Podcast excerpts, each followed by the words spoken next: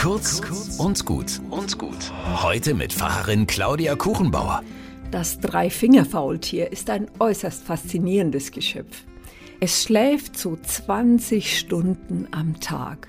Es braucht wenig Nahrung. Trifft man auf ein schlafendes Dreifingerfaultier am Baum, genügt es, es zwei bis dreimal anzustupsen. Hey, wach auf!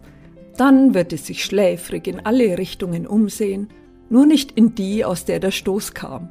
Was nicht am Gehör liegt, denn taub ist es nicht. Es interessiert sich nur einfach nicht für Geräusche. Und auch sein Geruchssinn ist nicht schlecht. Es kann abgestorbene Bäume riechen. Und trotzdem fallen Dreifingerfaultiere häufig runter, weil sie sich an abgestorbenen Ästen festhalten. Hm, was für ein wunderbares Tier. Mit Algen bewachsen, im stillen, trägen Einklang mit seiner Umwelt. Es lässt sich treiben in der Zeit und nicht von der Zeit. Manchmal bin ich neidisch auf so viel Ruhe. Die Kehrseite?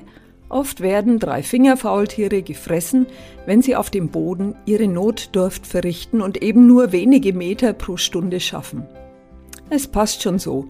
Zum Glück können wir Menschen entscheiden, wie viel Tempo für uns gut ist, oder?